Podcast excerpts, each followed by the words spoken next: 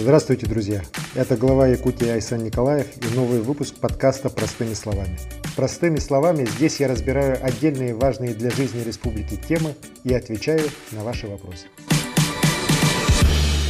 В этом выпуске я бы хотел поговорить о поправках тех статьях Конституции, которые защищают права народов, населяющих Россию, защищают языковое, национальное, культурное многообразие в нашей стране. Многие выдергивают из контекста словосочетания «государствообразующий народ» и говорят, что русский народ поставил себя выше других. Но никто не дочитывает до конца.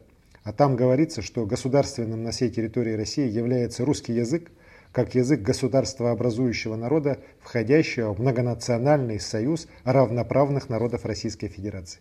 Обратите внимание, многонациональный союз равноправных народов. Таким образом, словосочетание «государствообразующий народ» применительно к русскому народу лишь фиксирует сложившуюся историческую объективность.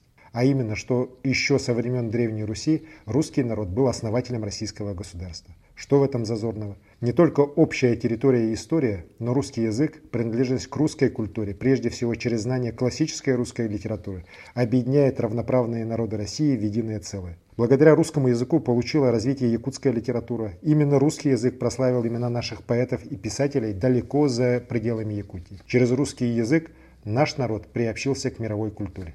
Неизменными в этой статье Конституции остаются положения о том, что республики вправе устанавливать свои государственные языки на своей территории, а также положение о гарантиях всем народам России права на сохранение родного языка, создание условий для его изучения и развития. Как вы знаете, в нашей Якутии действует два государственных языка – русский и якутский, а также пять официальных языков – эвенкийский, эвенский, юкагирский, долганский, чукотский – в местах компактного проживания этих народов.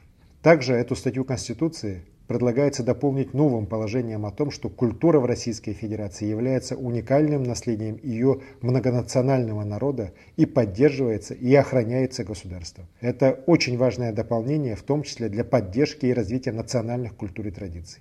В следующей статье, куда предлагается внести поправки, отдельно гарантируются права малочисленных коренных народов в соответствии с принципами международного права и международными договорами Российской Федерации. Ее предлагается дополнить двумя новыми положениями. Одно из них гласит, что государство защищает культурную самобытность всех народов и этнических общностей Российской Федерации, гарантирует сохранение этнокультурного и языкового многообразия.